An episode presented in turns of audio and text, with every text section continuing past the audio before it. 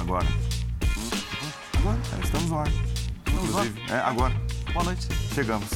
Tá bem? Você tá rápido, hein? É, Tava, tava te ouvindo agora há pouco.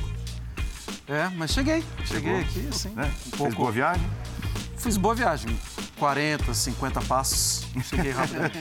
Televisão é uma mentira, diria o outro. Estamos chegando, linha de passe. Muito boa noite, uma hora e meia de duração. A noitada de brasileiros na Libertadores. Começaremos com mais uma vitória do Palmeiras, 100% de aproveitamento. Palmeiras e seus recordes. O Palmeiras e as declarações do seu técnico e da sua presidente.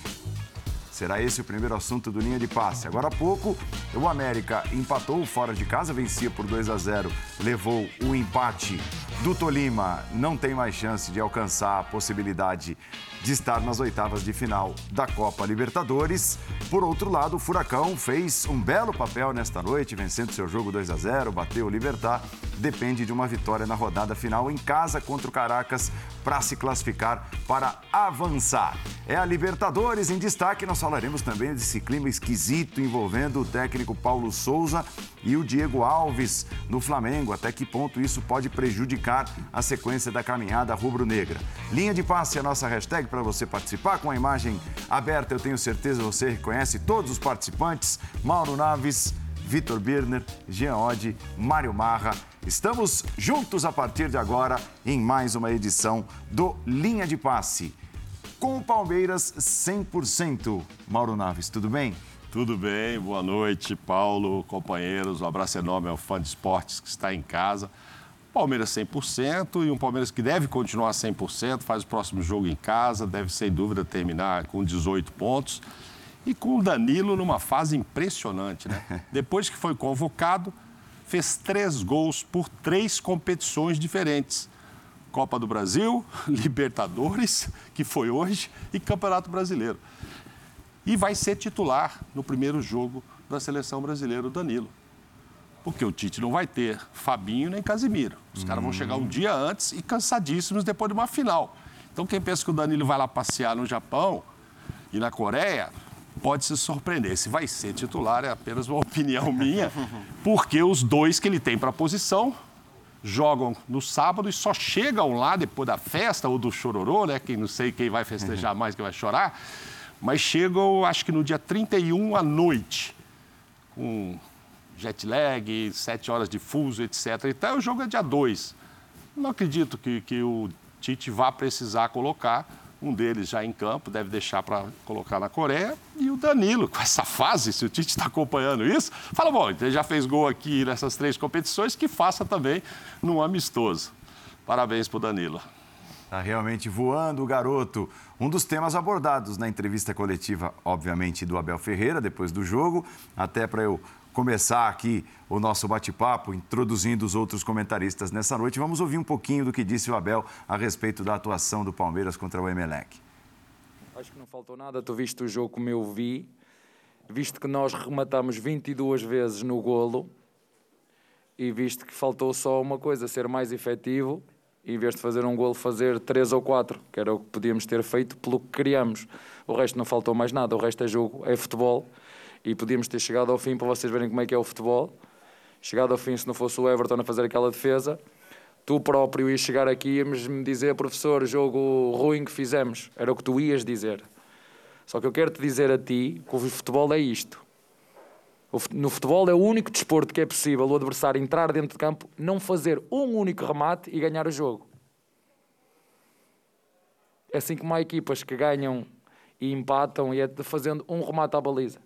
E há equipas que ganham sem fazer nenhum remate à baliza. Portanto, não faltou absolutamente nada. Fomos dinâmicos. No futebol, ninguém tem certeza absoluta. E se conheces alguém que tenha certeza absoluta no futebol, gostava de conhecer essa pessoa. Se conheces alguém que consiga controlar o resultado, também gostava de conhecer essa pessoa. Se conheces alguém que tenha uma receita mágica que conheças, eu também gostava de conhecer essa pessoa. Porque no futebol só há uma constante: é a incerteza. A única constante no futebol é a incerteza.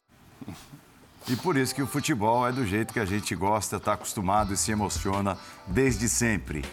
Assusta a concorrência? Palmeiras se tornou o melhor ataque da história da fase de grupos da Comebol Libertadores, 21 gols em 5 jogos, se igualando ao River Plate de 2020. O detalhe é que o Palmeiras tem mais um jogo a fazer. Em caso de vitória na partida restante pelo grupo A, se iguala em número de pontos, serão 18 pontos, do Vasco em 2001, do Santos em 2007 e do Boca em 2015, com 100% de aproveitamento.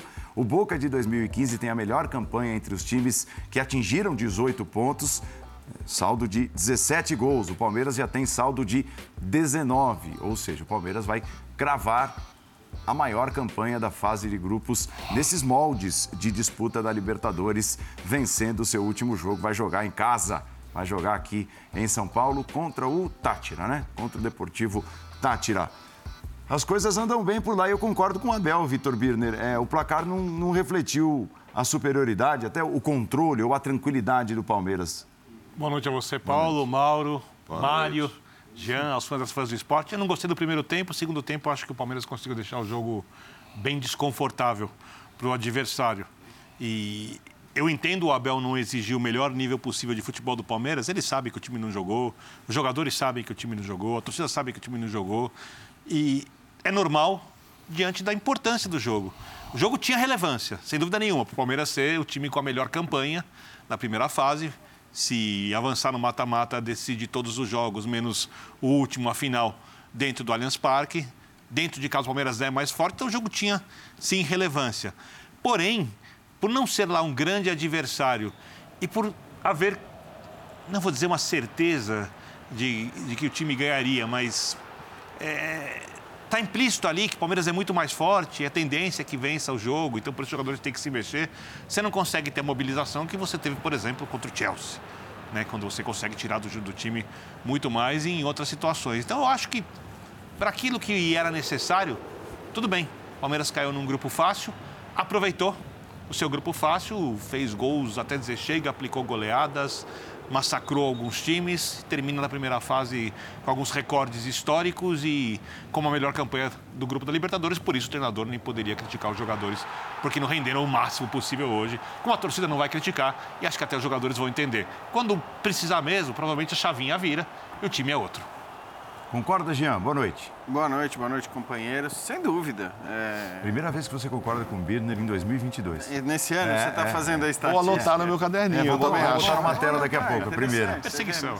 Mas é bom a gente prestar atenção no que ele vai falar, porque pode dar vara ainda. Ah, é verdade, né? Eu posso dizer que concordo e falar, concordo, mas... mas né? E aí vem é, aquele... Verdade. Me só precipitei. acho que... Só acho que... Não, mas de fato eu concordo, sim. Eu acho que... É claro que é um jogo diferente, é um jogo em que a exigência ela é menor e não estou falando do adversário, estou falando daquilo que se exige que o time faça é menos, evidentemente. O Palmeiras precisava sim vencer justamente para ter essa, essa vantagem, né? Para ficar muito próximo de ter essa vantagem de decidir em casa, dali para frente, o que quer que aconteça, até quando o Palmeiras for. É, conseguiu essa vitória. Não, não foi o melhor jogo do Palmeiras, mas acho que ninguém imaginava que pudesse vir a ser o melhor jogo do Palmeiras. Eu acho que é, é daqueles jogos para você tentar tirar coisas, tentar tirar fatos relevantes, tentar tirar observações. É, é, um jogo que o Palmeiras conseguiu ter o Dudu e o Veiga em campo por apenas 20 minutos. Isso é importante demais. O próprio Zé Rafael. Né? São jogadores que atuaram 20, 15 minutos, não mais do que isso, e isso tem uma importância monstruosa. E acho que é, isso também a gente precisa destacar, né? porque o Palmeiras consegue fazer essa campanha, claro que num grupo fraco, mas consegue fazer essa campanha utilizando. Eu não me lembro se chegou a utilizar o time titular em algum jogo, talvez no primeiro. É, não. De, não. Foi é, sempre, é, jogou, foi sempre jogou, misto, o quarto, né? O quarto agora. O quarto agora foi o mais titular deles. É. O quarto o agora. jogo anterior, que a gente até ficou surpreso. Isso, que exato, que a gente até ficou surpreso que foi o... Petroleiro. Petroleiro, Petroleiro é. fora. Isso. Foi o mais titular deles. Isso, isso, é, é verdade. Isso aí. Que a gente se surpreendeu Porque até o, o Tátira, que foi a estreia, ele veio logo depois da conquista do título contra o São Paulo no Campeonato Paulista, né? Três uhum. dias depois. Uhum. Lembra? Aí isso. ele, é ele, ele, manteve a espinha dorsal, manteve lá o Veiga, é, acho que o Everton jogou, o Gomes, e, e venceu. É. Acho que até o Dudu foi titular, foi. mas assim, o time foi recheado de reservas também. É isso, então ele consegue passar por essa fase de uma maneira impecável. A gente viu os recordes, as marcas e tudo mais, mas acho que o que ele está pensando não são nesses recordes, ele está pensando né, nessa Libertadores em ter a melhor campanha. Aparentemente vai conseguir isso e vai conseguir poupando os jogadores. Depois tem outros temas para a gente falar, muito ligados a entrevistas, frases e a presença do Gabriel Menino, que acho que também é um, é um tópico para a gente destacar. Tudo bem, seu Mário? Como vai, Paulo Andrade? Boa noite, prazer estar com, com os companheiros e estar com o Fã de Esportes. É, eu acho que assim, quando a gente fala de. Quando o Abel se mostra reativo na entrevista, é, é só porque. Só porque, porque ele quis porque não tem motivo nenhum, não tem motivo para ser criticado, porque assim, ah, o Palmeiras poderia ter feito uma goleada tal. Poderia, mas, mas venceu. Né? Venceu poupando jogadores, venceu, venceu testando, né? com o Rony mais pelo lado, com a Tuesta tendo oportunidade, com o Gabriel Menino tendo oportunidade, descansando os jogadores. É, é, é apenas para a gente debater. Porque a campanha é uma campanha espetacular, o time joga bem, controla as partidas. Poderia fazer mais gol? Poderia mas é irretocável. Agora, tem um ponto que me chama muito a atenção, é que se a gente volta no tempo até a convocação da seleção brasileira, o Danilo nem estava tão bem assim nos jogos, nos últimos jogos. Mas é impressionante o quanto ele é bom, como ele é bom e como caiu bem a informação. De uma hora para outra ele passou a ser o decisivo. Esse menino, recentemente a gente falou com, com o Dudu aqui no Sport Center pela manhã, Paulo, e o Dudu falou: não, esse, esse é um jogador de Premier League. Esse é jogador para fazer jogo. É um jogador de Premier League, é um jogador pronto para a Premier League. E ele é um jogadoraço. E é incrível como tem tido oportunidade em sequência, jogando todos os jogos e agora sendo decisivo. Ele, ele é diferenciado mesmo. Eu não me esqueço, quando o Luxemburgo estava lá ainda, um dia eu falei com ele por telefone, né, para elogiar o Patrick de Paula uhum. e o Gabriel Menino. E aí, não me esqueço do Luxemburgo falou, e tem um outro lá chamado Danilo, que você não sabe o que anda fazendo nos treinos, e eu não sei como é que eu vou botar ele no time. E o Tite, e dentro disso que o Barra está dizendo, na verdade, assim, gostou muito do jogo dele contra o Flamengo e lá na final do Mundial. Então, mesmo que ele não, não estivesse bem, porque aí ficou aquela imagem, né? Que ele foi lá ver o jogo com o Flamengo, acho que no Maracanã, o Tite. Jogou muito contra Jogou muito. E ele já tinha ido bem na, na final do Mundial. E é isso que o leva aí. Com relação à entrevista, eu não sei, parece que está nervoso ali, sem necessidade mesmo, né? O Abel, assim, ele está respe... Não sei se a pergunta foi assim, você acha que o time não jogou tão bem, ou só ganhou de 1 a 0, sei lá, e ele aponta aí as estatísticas. Eu acho assim que ele poderia, não estão ali falando na entrevista, mas poderá, inclusive, ir para casa e saber por que, que o time então chuta 21 vezes, 7 no gol e só faz o gol. Ele também pode se preocupar.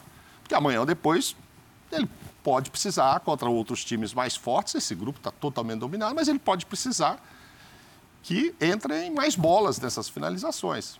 Aí o que, que ele vai fazer?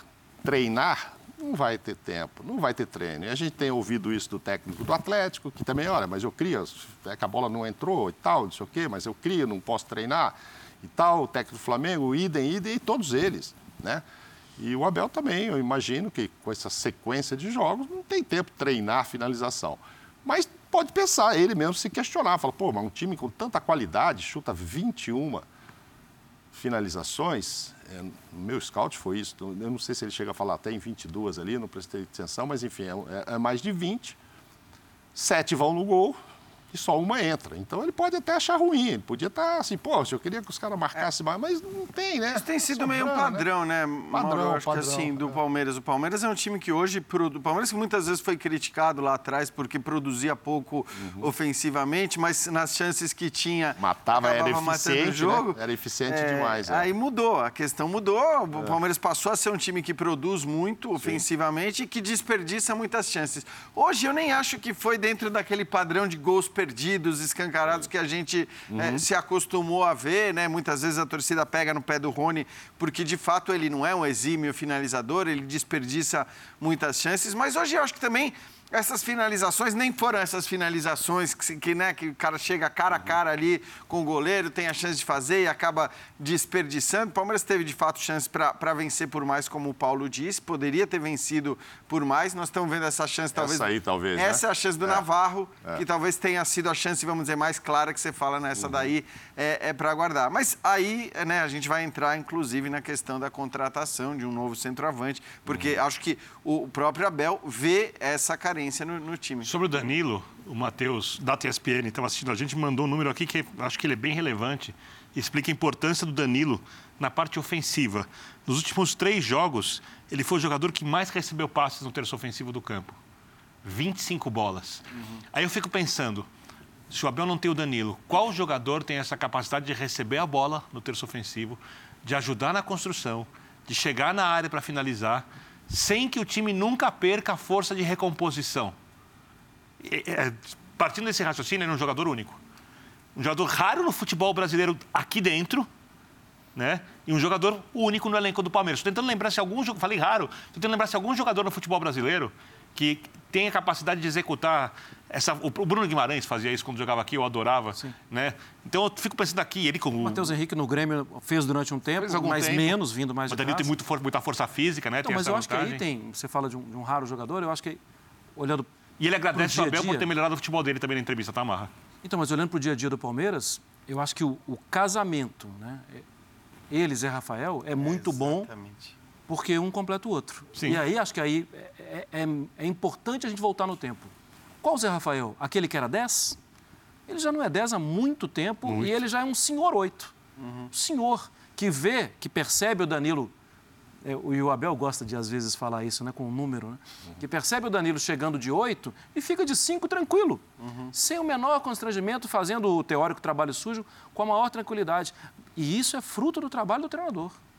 Eles se alternam nessa função, né? Eu acho que. E hoje foi Zé Rafael por menos tempo. É, né? é isso aí. Hoje o Zé Rafael entrou aos, né, faltando 15, 20 minutos para acabar o jogo. Mas eles se alternam nessa função. O Zé Rafael tem feito também uma temporada muito boa, tem jogado em altíssimo nível. E eu, e eu tô com marra. Eu acho que hoje o Zé Rafael é também um jogador muito importante, né? Aquela história. Quando você tem um nome de destaque, como é o Danilo hoje no meio-campo do Palmeiras, como é o Gustavo Gomes na, na zaga Sim. do Palmeiras o coadjuvante às vezes fica meio esquecido. Então o Luan, que fez uma temporada espetacular a passada, ele era assim, é aquela coisa da bola de prata, você olha, né? Você parte muitas vezes do 7 para um, 6,5 para o outro, como se fosse sempre assim. E o Zé Rafael tem sido também um jogador muito importante, que aparece em todos os lugares. É um cara que também chega, é um cara que também cria, é um cara que também marca. Eu estou muito com o Marra nisso. Eu acho que, assim, né, todo o destaque, claro, para o Danilo, até pelo que ele deve vir a ser na sua carreira, mas hoje o Palmeiras tem uma dupla ali muito confiável. Então, é, uma coisa não exclui a outra. Não. Mas acho que a sua resposta, Jean, a sua argumentação já diz tudo. Você tratou um como protagonista, o outro como coadjuvante. É, eu, eu acho que isso explica tudo, porque é óbvio que um facilita para o outro. Está dividindo a atenção da marcação, uhum. você está fazendo movimentações ali que se tornam um pouco menos previsíveis, porque um pode avançar por um canto, outro avança por outro, um avança por um lado. Outro... O Danilo, por exemplo, tem mais facilidade de chegar na área, o Zé Rafael chega construindo bem, aí é uma coisa desde antes de vir para o Palmeiras, meia, né? Ele isso. ganhou muita força de marcação, de posicionamento ali. Aí você junta tudo, você junta o Dudu desequilibrando o lado, você vê o Veiga sobrando, né? Você pega o Rony, que muitos criticam, eu acho que é um jogador que resolve muitos jogos grandes na força, na explosão, ajuda na marcação, é, ganha na correria dos zagueiros, jogando ali por dentro. Então, eu entendo as críticas contra a de quem reclama das finalizações do Rony, mas eu acho que tem muito mais pontos positivos do que negativos, então eu acho que às vezes há um exagero no tamanho da insatisfação, talvez seja o anseio por um centroavante. A gente vai falar do que o São Palmeiras trouxe hoje, é, se é esse jogador ou não é. E a gente vê vários protagonistas no, na construção de jogo do Palmeiras, não estou falando da marcação, que é para. Se alguém ainda acha que o Palmeiras é um time que só defende, só joga no contra-ataque, acho que a própria, o próprio trabalho que esses jogadores têm feito, que a gente acabou de citar aqui, mostra que a equipe é muito mais do que isso. Na última entrevista, o Abel disse claramente que ama o Rony, né? Todos nós ouvimos eu, eu amo. É, e parecia assim que ele deveria estar falando isso para o Roger Guedes lá no Corinthians, que ele fala assim, eu sei que ele não gosta de jogar ali, ele fala para mim, professor, eu prefiro a beirada, mas eu digo para ele, eu preciso de você lá no meio e você vai fazer para mim. É. Né? Que a gente vê esse papo e discute muito é. com o Roger Guedes, jogar de centroavante ou não. não gosta, né, Mauro, Lógico. De, de, caras que agem assim, acho que é, é muito claro. normal, né? Eu só queria falar uma coisa do Danilo, que estava ali na a frase da Leila Pereira, que acho que essa é uma frase muito relevante. Isso tem um peso muito grande, porque nós estamos falando de um jogador que, por tudo que foi dito nessa mesa, uhum. é visto, ou era visto, né, como um dos grandes alvos do futebol europeu nesse momento no Brasil. Você olha para o Brasil. Que agora é de seleção. E que agora é de seleção, o que evidentemente valoriza e tudo mais. Então, assim, ela bancar que ele vai ficar nessa janela agora do meio do é. ano tem uma, uma relevância muito grande, porque essa, a gente lembra, é a janela em que, em geral, os clubes europeus Nossa quando e, querem, levam. E eu acho que essa janela, especificamente, ela tende a ser mais nervosa do que as anteriores desse período, essa janela de três meses. Porque você tem Newcastle, uhum. você não sabe para onde vai correr, você tem o Barcelona que está recuperando as suas finanças. O United vai reformular o elenco e tem muito o United, dinheiro. É, fala assim, em 10 saindo e 10 chegando. É, o então, United está então, assim, sempre gastando, mas eh, de fato vai é. continuar gastando. O Exatamente. Milan agora com o fundo árabe. O Milan, que fundo vai, árabe, perfeito, perfeito, vai, bem lembrado. Vai gastar uma grana Agora, também. É sobre, sobre esses, os volantes, né, essa turma dos volantes. Hoje, quem deixou uma boa impressão de novo, tendo oportunidade, e eu fiz um levantamento rápido, tirando o Campeonato Paulista desde o início do brasileiro, com Libertadores e Copa do Brasil, são mais ou menos 290 minutos em campo, foi o Gabriel Menino. Né? Era um cara que, de certa forma, andou até esquecido, às vezes nem relacionado. Hoje ganhou uma nova oportunidade, como vem acontecendo recentemente. Um menino que surgiu também, né? Um menino uhum. que surgiu muito promissor que acabou ficando ali, né? Olhares desconfiados para ele e de repente pode estar tá acontecendo esse processo de recuperação de um cara que pode ser interessante para ser para ser Zé Rafael, para ser Danilo, para entrar nessa turma aí. O que é muito legal, né? Porque aí é o outro lado, é uma oportunidade de a gente ver o outro lado do trabalho do treinador. Porque, porque já teve um não ali nessa relação, né? Teve. Teve um não e um não uhum. pesado, porque é claro que ele é um jogador que queria estar no Mundial.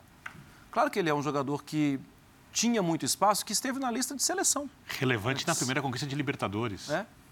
É, sim, naquele jogo contra o River mesmo, né, com função tática até diferente do esperado. Só que ah, é menino, mas a vida tem muito mais não que sim, né? E ali ele toma um não e um não que já vinha sendo, é, já estava nas entrelinhas há algum tempo, quando ele deixa de estar nas relações mais importantes né, e na relação do Mundial. O Abel já tinha cantado essa pedra antes. Só que aí, é aí que está o ponto, né? É, o não não é definitivo. E a forma que o treinador trabalha isso, ele pode até perder o jogador. O jogador pode pedir para sair, o jogador pode ficar de má vontade, tudo. E... Acho, acho, até que perdeu o Patrick de Paula, por exemplo. Pode ser. É. Pode Mas ser. que pode ter servido a saída do Patrick para o Gabriel olhar e falar, Sim, opa. Como, como um é, recado. Como um recado. E tá? além de tudo. Se não se enquadrar como eu quero, vai procurar a porta da rua. Renan acabou saindo ainda por empréstimo. Exato. Mas é uma situação diferente, né? Porque o Patrick, além de tudo, teve uma questão financeira que foi boa para o clube, né? Sim. O clube enche o bolso de dinheiro também. Mas é, é, essa de não ter um jogador como um caso perdido. Sim. E de estimular o jogador que aquela porta fechada pode ser uma porta aberta amanhã. E isso, isso dá conversa no elenco, né? Os jogadores percebem isso. Claro. Ele foi leal com aquele outro. Ele não queimou aquele outro. É, eu, eu, acho até que. Gerenciar o ambiente, né? Que é. ele faz muito bem, né? Exato, ele faz muito bem. E aí, eh, não me entendam mal, eu digo, eu acho até que demorou para isso acontecer, e eu falei isso há dois ou três jogos do Palmeiras. Eu não me lembro exatamente contra quem, se foi Juazeirense, porque é tanto jogo. Os times que... quase não jogam e você não está conseguindo. é, exatamente. É, é, é, impossível, né, a gente ah, lembrar qual foi o jogo contra. É. Mas eu me lembro de ter dito aqui recentemente que eu estava achando estranho. Nesse contexto atual, o Abel não lançar mão, não utilizar o Gabriel Menino. descansar os outros, né? Não, não só porque ele precisa descansar os outros, e a gente falou que o elenco estava curto, mas a gente está falando de um Palmeiras que nesse momento carece de volantes, porque o Jailson se machucou, porque o Danilo é convocado para a seleção. Então é um Palmeiras que tem problemas sérios agora, né? Ausência de alternativas nesse setor. E eu não estou dizendo que ali demorou, porque eu sempre digo isso, né? A gente não tem muito o subsídio para dizer que não, tá, tá errado, tá certo, tá demorando demais, ou tá.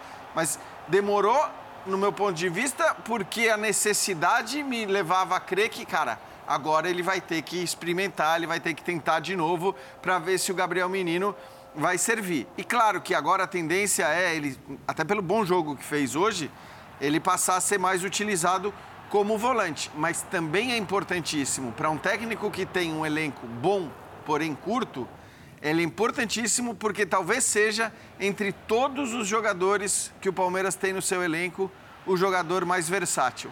O jogador que joga na lateral direita, que joga na meia aberta pela direita, já jogou na meia aberta pela esquerda, que joga como primeiro volante, que joga como segundo já volante. Deu até uma enganada na linha de cinco como terceiro zagueiro por dentro ali. Sim, é. Quando ele entrou para jogar teoricamente como um ala pela Isso. direita, ele jogou numa linha de cinco e daí surpreendeu todo mundo quando foi Sim. jogar como terceiro zagueiro. Então é um cara muito versátil e que pode ser muito importante para o Abel, claro, se recuperar o, o bom futebol que a gente viu já ele jogar.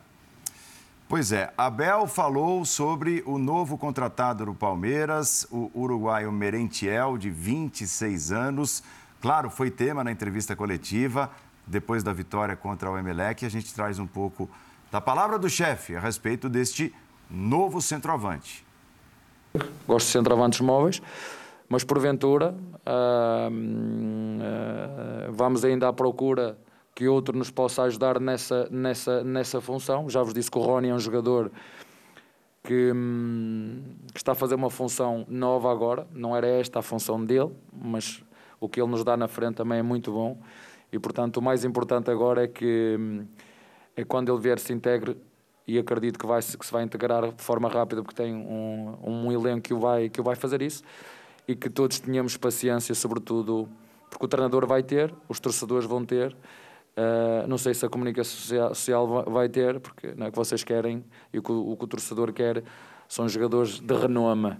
Né? Mas que venham para aqui acabar a carreira. Eu não quero jogadores que venham para aqui acabar a carreira. Eu quero jogadores que venham para aqui com fome de continuar a crescer na carreira como este moleque que está aqui ao meu lado. E o, e o, e o Gustavo Scarpa, um, ele teve uma, uma, uma conversa com, com o clube, ele foi muito claro com, com o clube. As, portas, as minhas portas do meu gabinete e do clube também estão abertas. Eu acho que acho que pode ter tudo um, um bom fim, mas como te disse, é preciso quatro partes quererem: o clube, o jogador, o empresário do jogador e a família do jogador. Se isso acontecer, não vou falar dentro do campo porque eu quero é bons jogadores, eu quero é jogadores que decidam, quero é os jogadores que façam a diferença. Muito bem. O senhor conhece bem Miguel Merentiel, né, Vitor Birner? Sim, fiz uma boa pesquisa. E aí? Para olhar, olhei vários momentos dele. Animador a pesquisa? O resultado animador? Eu, eu, não acho que esse é o centroavante que o Abel quer. Vou ser bem claro. Eu até acho que o Palmeiras vai buscar outro jogador. Só que ele não tem um jogador com essa característica. O Merentiel é um jogador frio para finalizar na área. Pé direito, bom. Mas bom pé direito esquerda meio cega, tá? Mas é um cara que, a, é que o defensa constrói muito por baixo. Então tá. a gente vê muito, vai ver muitos gols dele pelo chão. E aí ele mostra muita frieza diante do goleiro. Olha, Bruno, aquele não se assusta. Escolhe o canto para bater, né? Um jogador com bastante frieza ali. Na jogada aérea é um jogador razoável. Mas se no centroavante de área ele tem alguma mobilidade, não é lento, não é rápido como o Rony não é lento. É, é um jogador que vai permitir ao Abel fazer algumas coisas diferentes ou se adaptar. A gente está vendo ali os gols dele, são quase todos de pé direito, tem um ou outro de pé esquerdo. Se adaptar às características dos adversários de vez em quando. Mas não é o jogador que, que o palmeirense espera quando ele fala de Alário, quando ele fala dos centroavantes, que vão elevar o padrão da equipe. Ele vai ser mais uma opção, acho que porque até tem essa característica que ninguém tem no Palmeiras. E acho que é um jogador que tem o espírito que o torcedor gosta né? Pegada, raça, vai marcar saída de bola, vai incomodar os adversários. Então tem lógica a contratação. Mas eu só digo isso porque eu vi hoje nas redes sociais rapidamente é, um alarde enorme em cima da contratação. E quando se cria uma expectativa gigantesca, você se frustra quando o jogador não tem esse nível. O Abel pode melhorá-lo, me, melhorá-lo, né? Isso é, é da característica do técnico. Se ele pediu, o jogador tem alguma razão. Repito, acho que ele ajuda, mas ele não é ainda o centroavante do nível que o palmeirense espera que a diretoria invista e contrate. Pela entrevista, me parece que é isso mesmo que você está falando, que o Abel também sentiu, né? Ele não, ele não está tão entusiasmado assim. Vai ser útil. Vai ser, e, e assim, as declarações do jogador é que são bastante interessantes, né? Assim, pô, estou indo para o melhor time da América, para bicampeão, não pensei e tal. Isso entra bem no espírito que o Abel quer, que é essa vontade de crescer. Ele vem, pelo menos do que ele declarou, só pode ir a partir de 18 de julho, né? Que ainda tem um mês aí para a coisa acontecer Sim. com o Palmeiras e outros jogos. Mas é, ficou claro ali que o não é o cara ainda. Mas tudo bem, vai chegar, vai ser bem acolhido, vamos aproveitar que ele é versátil. O editor aí, eu acho que está contra você, né? Porque Por ficou repetindo 14 vezes só o gol de pé, pé esquerdo. esquerdo. É. é verdade. Repetiu uma vez o de pé é direito. O que, é, o futebol? É o editor. Fala com o editor aí, bom, mas enfim. Mas ele bate com o pé esquerdo Sabe bonito ali. O editor pega no meu pé, né? Ah, então é isso. E ele de pé esquerdo ali também fez eu um bonito gol. mostrei para ele uns 10 gols com o pé direito lá embaixo. É, assim, pois é. Mas aí, enfim... É... Obrigado, Ramon. Mas é legal a resposta do Abel, tipo assim, ó, tudo bem, esse cara aí é mais um, legal, vamos aproveitar e tal. Né? Ele não falou que não é o que eu quero ainda, mas já deu um recado também. Não quero ninguém que venha acabar a carreira. Não é o caso desse, com 26 anos. Aí você chega para competir. Com, é, e chega para jogar, competir. e com vontade, e está orgulhoso de vir para um time como o Palmeiras e tal. Vai ser interessante, mas poderemos ter um outro camisa 9 até julho aí também, né? É, então, eu acho que poderemos ter, mas me parece que assim, quando o Palmeiras contrata. Porque uma coisa é você contratar o Rafael Navarro, jogador de 22 anos que aí você está olhando para frente. O Palmeiras tem feito isso ultimamente, contratado jogadores que ele sabe que não está contratando para ser o titular imediatamente, mas que lá na frente podem render frutos. E isso aconteceu, por exemplo, eu sempre cito com o Rafael Veiga. O Palmeiras fez outras tentativas que não deram tão certo, como o Johan, por exemplo, para citar um outro jogador, e essa tem sido uma lógica do clube nos últimos tempos. Nesse caso, nós estamos falando de um, de um centroavante de 26 anos de idade. É. Então, acho que assim, quando o Palmeiras resolve contratar um cara de 26 anos, é, primeiro, é o que, é o que disseram o, o Birner e o Mauro. Certamente ele, ele passou pelo crivo do Abel Sim. e do, do, departamento do Palmeiras, que é um departamento competente nesse aspecto, de avaliar os jogadores. E, e claro que ser, ter um departamento competente não significa que vai dar tudo certo, porque o futebol é muito imprevisível, tem uma série de fatores e tal.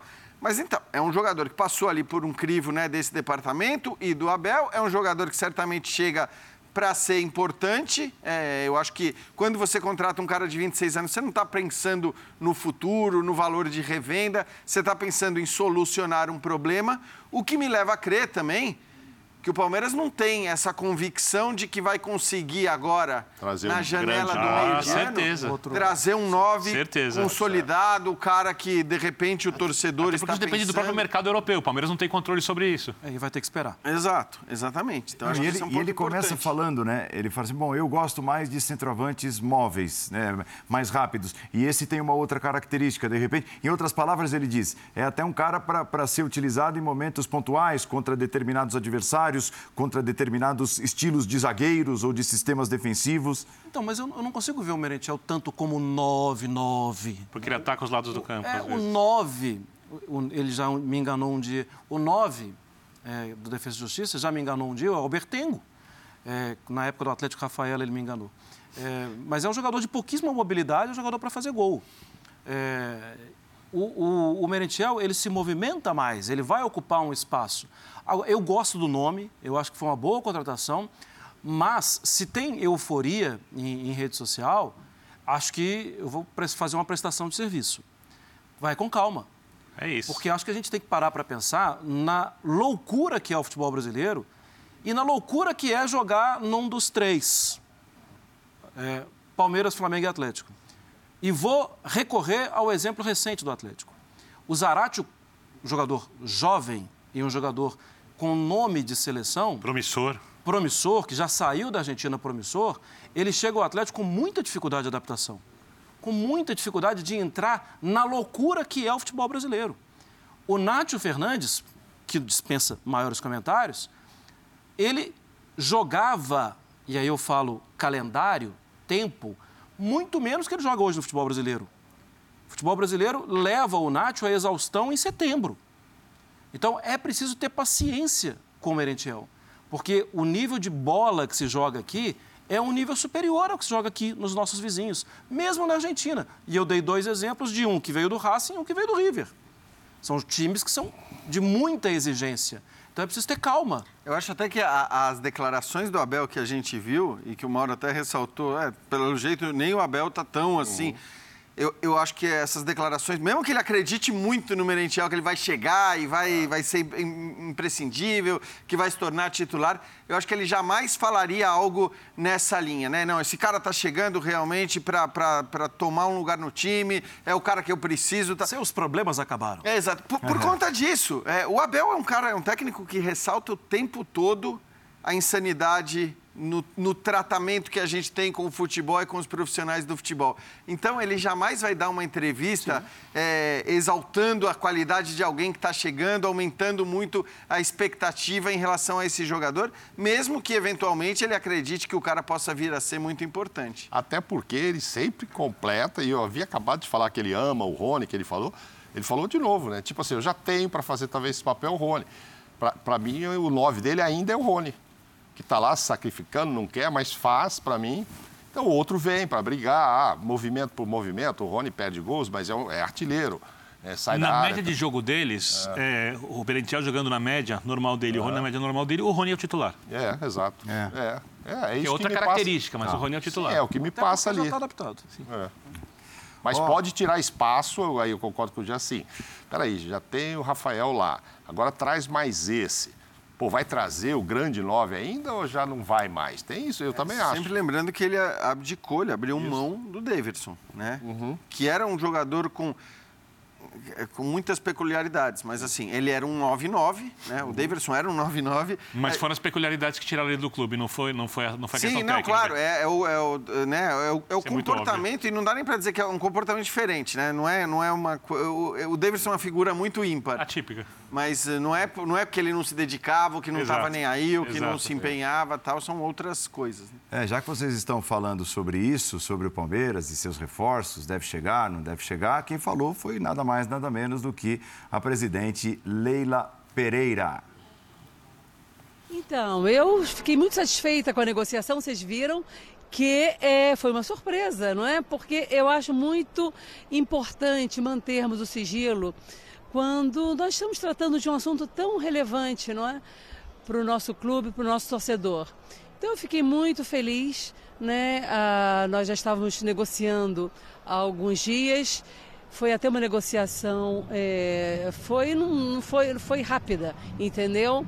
Porque eu acho que era uma, é uma necessidade muito grande que o Palmeiras tem.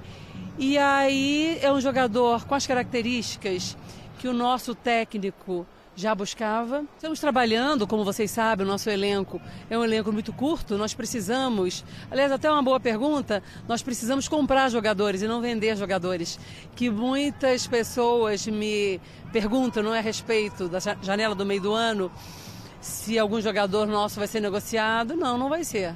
Gente, no meio do ano, o Danilo fica, tá? Ah, é? Pode cravar. Posso cravar, posso cravar.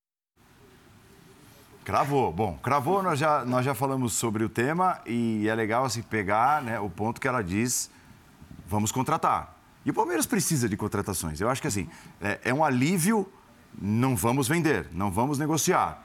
Mas o segundo ponto é, o Palmeiras precisa contratar, nem que seja para composição de elenco. Né?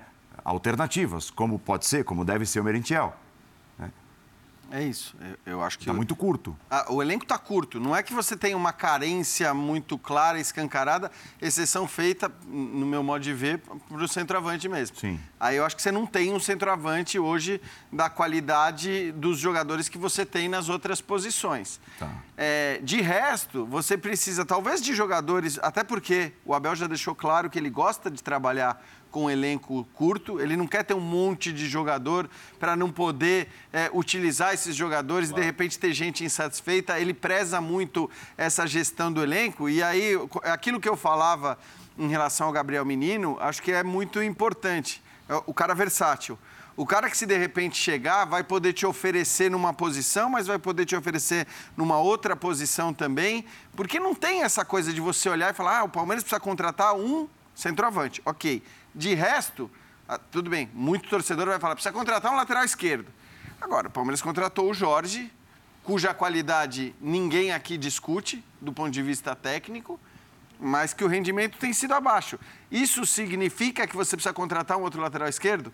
Esse, para mim, é sempre um ponto, porque no Brasil é sempre esse papo também. O cara chegou, não completou um ano de clube, a coisa ainda não engrenou e você já acha que tem que fazer o quê? Manda embora esse cara, contrata um outro. Tra... Então você fica, vive, vai viver eternamente insatisfeito nessa tentativa e erro. Eu acho que o Palmeiras precisa de contratações pontuais e exceção feita ao centroavante, de preferência de jogadores versáteis. Aonde vai arrumar um outro Pedro para o Palmeiras comprar?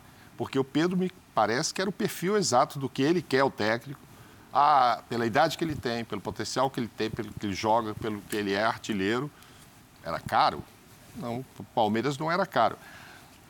Mas tem no mercado para buscar aí um cara com a idade do Pedro, com o potencial do Pedro, acho difícil. Então, o, foco, quando virou todo, todo esse departamento que estudou, que fez, e o, o crivo também do, do Abel, pô, o Pedro, esse aqui já mandamos o Luiz Adriano embora, Davidson embora, etc. embora. Estou lá com o Rony, está me satisfazendo, mas era o Pedro. E aí o Flamengo não vendeu. E aí vai buscar onde? Aí trouxe agora o uruguaio, mas vocês que passeio toda semana pela América Latina, tem um cara como o Pedro para se buscar não, com tem, não tem, Mauro. dele? É difícil, né? Mas a, a, a questão é a seguinte: é, o Palmeiras, para elevar o padrão, precisa de um centroavante de alto nível. Sim. Isso todo mundo sabe. Mas eu acho que quando você pensa no elenco, é, dificilmente você vai achar jogadores de nível melhor que os titulares do Palmeiras. Eles são muito caros. Mas, por exemplo, o Veiga, uma hora, pode não aguentar mais. E ele tem uma característica praticamente insubstituível na equipe. Não aguentar em que sentido? Fisicamente? Fisicamente, a temporada ah. inteira, jogando no mesmo nível. Ah, okay. pode, pode ter um jogador... Só um parênteses, porque eu acho que, assim, para mim sempre foi muito claro, e isso acho que se provou nos últimos jogos, que o substituto do Veiga, teoricamente, é o Gustavo Scarpa. Uhum. Existe essa possibilidade de Tudo saída bem. do Scarpa, e ela existe mesmo não é, ela existe mesmo a possibilidade de saída do Scarpa. A, a Leila não respondeu especificamente sobre o Scarpa, ela respondeu sobre o Danilo, mas é, existe já há algum tempo um desejo do jogador de atuar na Europa. A gente não sabe se vai ser agora ou não, mas enfim. Eu tô contando que ele fique, tá?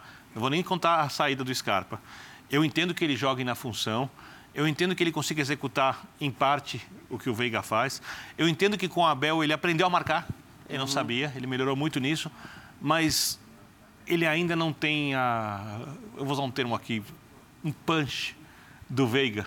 É, mas é, é, aí é o que é, você falou, né? Não vai contratar um cara igual ao Veiga. Mas você pode ter, por exemplo, um volante de muita criação que chegue ali, ou quem sabe até numa maluquice, num jogo que você vai ter um pouquinho menos a bola, ter um outro jogador jogando em bom nível, de segundo, e o Danilo, do jeito que ele está jogando ali, chegando ali, que ele pode ter chegado à frente. Ele pode buscar alternativas. E isso é viável para aumentar o tamanho do elenco, aumentar as possibilidades do técnico de rodar jogadores. Vai pegar, por exemplo, o Juventude. O time está jogando pior futebol até agora para mim no Campeonato Brasileiro. Pô, aqui eu posso descansar e somar os três pontos, mas não dá para entrar com qualquer time. Vou tirar o Veiga. Né? Os caras para não estar à disposição. Você precisa ter alguém para jogar ali. Vai colocar o Zé Rafael de novo, vai colocar o Gabriel Menino e o Danilo como volantes. É bom que ele tenha mais alternativas. Então, outra coisa, lateral esquerda. Concordo contigo. É preciso de um pouco de paciência com o Jorge mas tem que olhar também com uma certa atenção. Então eu entendo que o Palmeiras pode se reforçar trazendo jogadores muito úteis, elevar o nível do elenco, mesmo que não venham titulares. Que não são apenas jogadores que vão completar o elenco e mais nada como o Abel não quer. Jogadores que podem agregar, mesmo sem que, sem, sem que contrate titulares. Eu acho que o Palmeiras tem dinheiro para isso. Os versáteis, é. É isso. é isso. Esses caras são, são importantes. É. Linha de passe, a nossa hashtag, você segue ligado, participando. Daqui a pouco tem mais sobre a participação brasileira na Libertadores. Vamos falar agora de um time que está jogando a Libertadores, que se garantiu, garantiu a primeira posição, está classificado, o Flamengo. Mas teve, acredite, depois da vitória de ontem, um dia seguinte bastante conturbado pelo rompimento, digamos assim, de técnico e um dos goleiros mais importantes e significativos do elenco, Paulo Souza, o técnico, Diego Alves, o goleiro. Vamos trazer de volta as declarações do técnico Paulo Souza a respeito do Diego Alves. Se falasse também do Diego Alves. É, é verdade que ele, ele, se colocou à disposição, ele tinha condição de ser relacionado. E se falasse um pouquinho dele e do seu planejamento para ele do restante da temporada.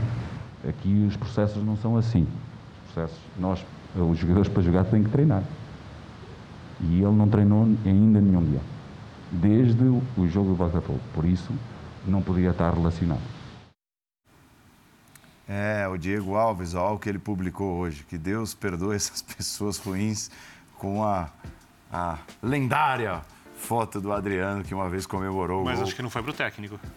É, então, mas, cara, é, hum, aí tem uma coisa, né, Biner? Não foi pro técnico. Eu sei, o Biner. acha que foi para quem? Eu acho que não foi pro técnico. O problema é o seguinte, eu até entendo a, a visão Vamos chegar lá. do Birner, é, de acho que não foi pro técnico. Mas não dá para ficar no acho. Quer dizer, ah. O jogador de futebol também, acho que quando ele está envolvido nesse tipo de discussão, nesse tipo de polêmica, quando tem a frase de um, a frase de outro, se você quer se comunicar, é melhor se comunicar de maneira direta, ah, de maneira é. clara. Porque teve um interlocutor, né? Que é o Bruno Spindel. Mandar, exato. E, e ele não se pronunciou hoje. Bom, aliás, esse, esse é o grande problema para mim deixar os companheiros falarem, mas assim, o problema Pode é que. continuar. Não, é porque assim, cara, o Paulo Souza, o Paulo Souza fala uma coisa que aparentemente o Diego Alves não falou. É, o intermediário dessa tal conversa. Que ele com certeza não inventou. Que com certeza não Absoluta. inventou. O intermediário dessa conversa do, do, que ele teria tido foi o Bruno Spindel. E aí ninguém fala. O Bruno Spindel não fala. Ninguém, ninguém da diretoria do Flamengo vai a público, não precisa marcar uma coletiva e dar a isso um peso tão grande. Mas pelo menos ó, explica, alguém dá uma entrevista para escolhe um jornalista, dá uma entrevista, solta uma nota, enfim, comuniquem, né? Comuniquem-se. E os caras não se comunicam. Então deixa o técnico falando ali, deixa o jogador falando do outro lado, cada um pensa o que quiser, a torcida fica irritada com razão. Eu não consigo entender Cara, realmente a postura da, da como, direção como do Flamengo. Flamengo é complicado. Dinheiro tem, torcida gigante, jogadores ótimos e tudo não funciona. Não funciona a comunicação, não funciona a recuperação dos jogadores, talvez não funcione a preparação física, não funcionam as relações, já é de algum tempo, não tem a ver com o Paulo Souza, já vem acontecendo antes de maneiras diferentes. Como o Flamengo é complicado. O presidente não pode tomar medidas especificamente profissionais, porque ele tem que governar, e a governança ali passa por uma questão de política clubista, ou seja, é amadora, mesmo que as decisões sejam profissionais, quando você vai contratar ou tomar alguma decisão em relação ao que fazer com o dinheiro, o modelo de gestão é um modelo amador, é um modelo obsoleto, ultrapassado, que não serve para algum lugar que pretende ter harmonia eh, ao invés de disputa por poder. Ou eh, disputa por espaço com quem tem poder, porque a governança faz política de clube, ela precisa da política de clube. Eu acho isso muito complicado, é uma pena para o Flamengo que esse tipo de coisa aconteça. Eu não posso dizer o que quem está dizendo. Eu, eu, tenho, a única coisa que eu tenho plena convicção é que o Paulo Souza não inventou. Essa é a minha convicção, até pela maneira como ele lida com todas as entrevistas, como ele falou, uhum. principalmente na questão do Jorge Jesus, a, a, gentileza, a maneira direta com que ele fala, a relação dos jogadores com ele, a gente viu ele dentro não, do campo, ele no não, jogo. Ele não inventou o que ouviu do Bruno Spindel. Ele não inventou que ouviu de alguém, eu não sei de quem, ou de onde. Aí eu não sei de onde chegou a informação. Aí ele pode dizer se quiser. Não, eu não posso ficar especulando o, sobre isso aqui. O tom né? é esse, né? O tom é de então, quem tem certeza do que está dizendo. Por isso que eu falo que o Flamengo é muito complicado. No último, no último jogo, os atletas foram lá e mostraram claramente apoio ao treinador. Então, não se trata de um, é, um duas caras, alguém que faz alguma espécie de jogo ali, que também vai jogar para quê? Vai ganhar o quê? Primeiro que não parece ser o perfil dele. Você vai jogar para quem ganha com isso? Onde ele vai ganhar com isso? Onde ele vai chegar com isso? Que ele mais precisa ter os jogadores ao lado. Né? Os jogadores, até pouco tempo atrás, gostavam do goleiro. A gente lembra quando, quando teve a renovação? Os jogadores pareciam satisfeitos com a renovação do Diego. Quer dizer, tem alguma coisa muito estranha no meio dessa história. Eu não posso dizer o que é, eu não sei o que é. Eu não vou ficar especulando exatamente o que é aqui. Mas é um clube muito complicado. E é um monte de complicação por vaidade de dirigente, né? por disputa por poder. Não tem nada de prático para o crescimento do clube, para o time ganhar jogos nisso. Eu acho isso uma. E logo hoje. Loucura. Né? É, hoje. Logo hoje, né? Porque depois de algum tempo o Flamengo teve um dia de paz, né? Porque. Teria. É, teria, exato. Porque ontem venceu, venceu com margem boa, venceu com o goleiro sem tomar gol. Você sabe assim, pronto, virou a página. o goleiro tenta isso, um gesto interessante. Né? Era a oportunidade de escrever, começar a escrever uma nova história. Sim, eu entendo. Com a desconfiança, ela vai ser uma companheira durante um bom tempo. Mas hoje não era dia disso, né? Aliás, não é só o Flamengo, é complicado, tá, Marra? Desculpa te interromper. Tem outros clubes assim eu, também. É, mas se fosse falar só... que eu também sou. Eu, assim, eu, fala, fala, mano. Você cuida não, eu, é, Ainda mais que o Billian disse que não entende para quem, se foi para o Spindle, se foi para quem que foi a camiseta, a postagem e tal. Para o Billian não foi direto para o Paulo Souza, mas eu imagino que a grande maioria deve ter achado que foi, foi para o técnico. Enfim, não, não acho que não acrescenta nada da forma que ele colocou aquela camiseta. E segundo, independentemente do que foi dito na reunião com o Spindle, o que eu entendi é que o Paulo Souza disse, não treinou, não vai jogar. E ele não treinou. Então ele está certo. Não, mas o incômodo dele é porque ele foi, teoricamente, ele, ele, teria pedido para jogar é, para um diretor. Essa, é, essa, essa é a confusão. Isso é incômodo do Paulo Souza. Parece isso, que a versão isso. do Diego... É outra. É outra. Agora... Ó, só, só, só, desculpa interromper.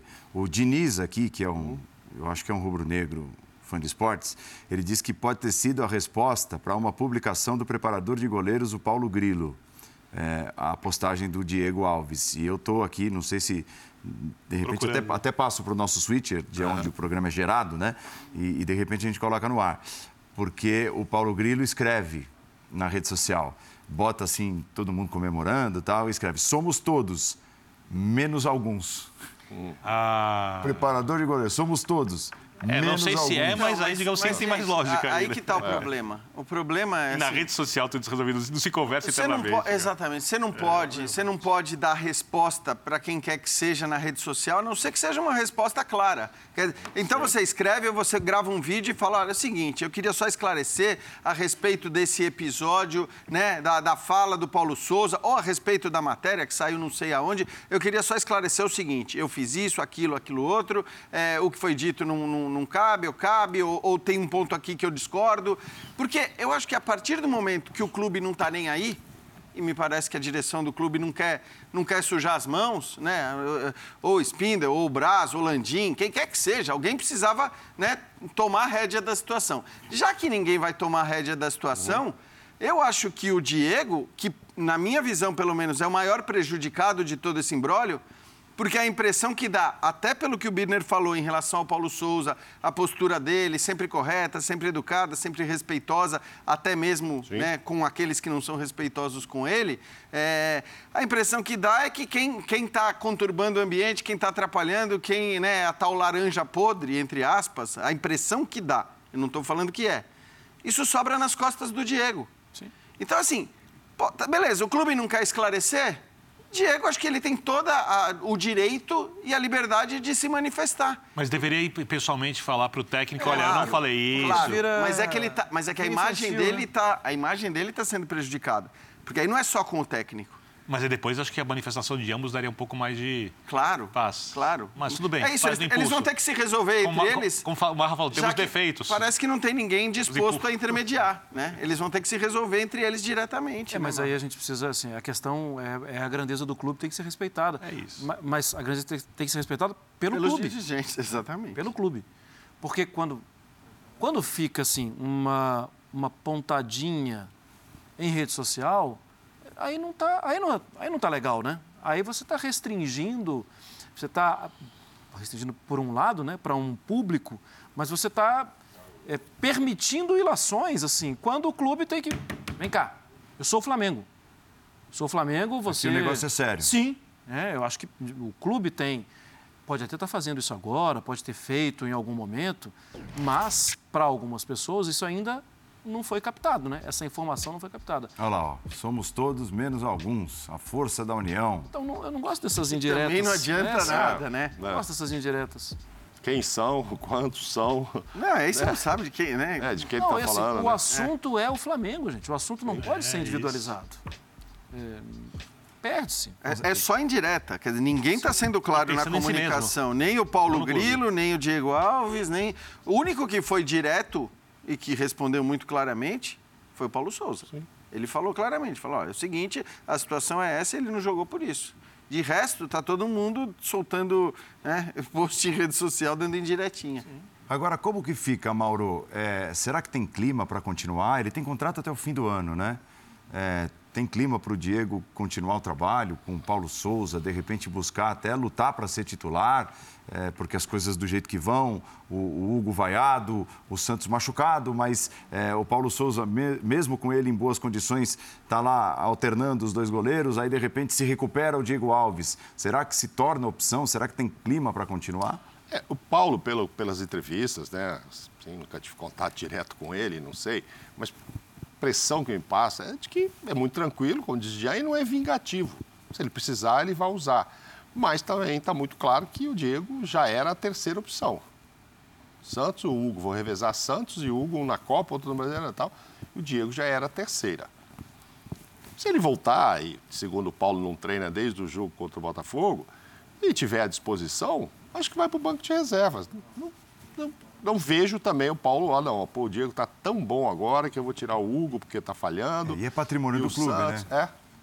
Não, fora que é patrimônio, não. não vai, mas, mas não vai colocar é, o, Diego por este problema ou por outro. Já tinha contratado o Santos para ter um outro titular lá. Sim. O Diego já estava meio invocado com isso. Já estava sabendo. Aí, de repente, começa um revezamento Hugo Santos, Hugo Santos, e que eu acho que vai continuar com o Paulo Souza. Agora, ah, não tem mais clima, vai pedir para sair, né? Dizem que o Rogério gosta muito dele, o Rogério Senna, que poderia vir para São Paulo depois e tal. Pode até acontecer. Ah, só que não vai jogar com o Paulo, mas não é por vingança, não, porque eu acho que o Paulo tem outras preferências. O clube também tinha, o clube foi buscar o Santos. É, já teve uma renovação muito complicada, você se lembra, foi arrastada a, a, a renovação com o Diego, teve muito diz-me-diz naquela época com o Braz, etc mas enfim, ele renovou. Mas ele não é a opção do técnico, e aí não acho que é implicância, não, é porque fez isso ou fez aquilo. Claro, de repente o treinador de goleiros pode passar para ele numa reunião ou outra, num jantar, ó, tá difícil trabalhar com o cara lá, que o cara. Mas são suposições, eu não sei. Mas a verdade é que ele é o terceiro lá e isso também o incomoda. Ah, é justo que seja o terceiro? Bom, aí é outro departamento. Mas o, claramente o Flamengo não estava feliz, satisfeito, a ponto de ter ido buscar o Santos. Então ele será o terceiro goleiro, mas não vejo vingança. Ah, não, esse não joga mais aqui por isso. Não sei que a coisa piore. Aí as declarações fiquem muito evidentes e tal. Ah, tem um racha, tem um racha, mas é que ele vai ser terceiro mesmo, na minha opinião. Sem, sem vingança do, do Paulo Souza. Já ia ser assim. É que o Santos se machucou ele poderia passar a segunda. Segundo o Paulo ali, ele não treina desde o jogo com o Botafogo, então eu não tinha como levá-lo. Acho que o que pode se discutir nesse caso é assim, é, se você sabia, se você já tinha ideia de contratar o Santos há um bom tempo, uhum. Pelo tamanho do Diego, né, pelo que ele significa, talvez não fosse o caso de ter permanecido com, com um cara como o Diego. É, é, antes, né? Antes, antes, antes. A questão da renovação Sim. do contrato, né? De, de, estender até o final do ano e tudo mais. Mas aí era uma, era uma decisão para ter sido tomada antes. É aquela coisa que a gente fala que para você começar a fazer reformulação em um elenco de futebol, o ideal é que você não espere, você não esprema a laranja inteira e aí quando você vê que está no bagaço e não tô, de novo, tá, não é desrespeito e não estou falando que seja o caso do Diego Alves, que eu acho que um baita goleiro que possivelmente ainda tem é, muita lenha para queimar.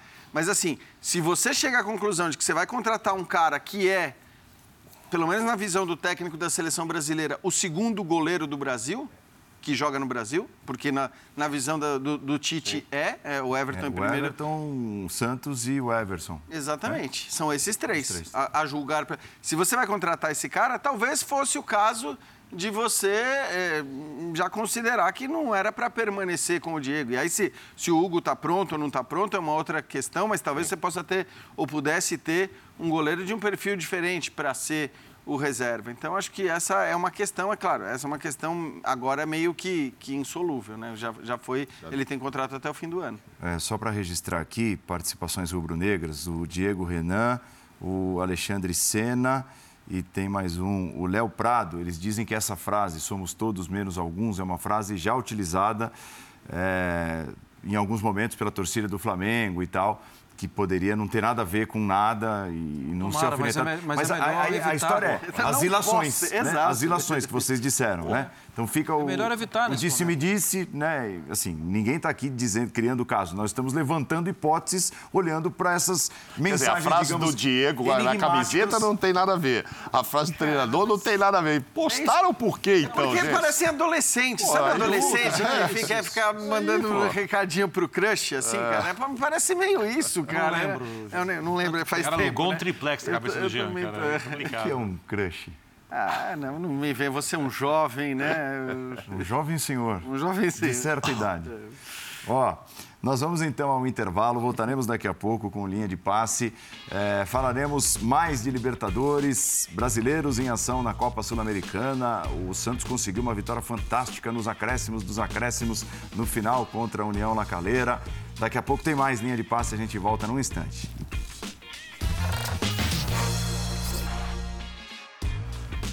Estamos de volta. Estamos conferindo aqui tabela de classificação, Copa Libertadores e a tabela passa a favorecer depois da noite de hoje a classificação do Furacão do Atlético Paranaense derrotou o Libertar 2 a 0, ressurgiu no grupo, ocupa a segunda posição neste momento e depende de uma vitória na rodada final contra o Caracas para avançar. Fala Luiz Felipe Scolari.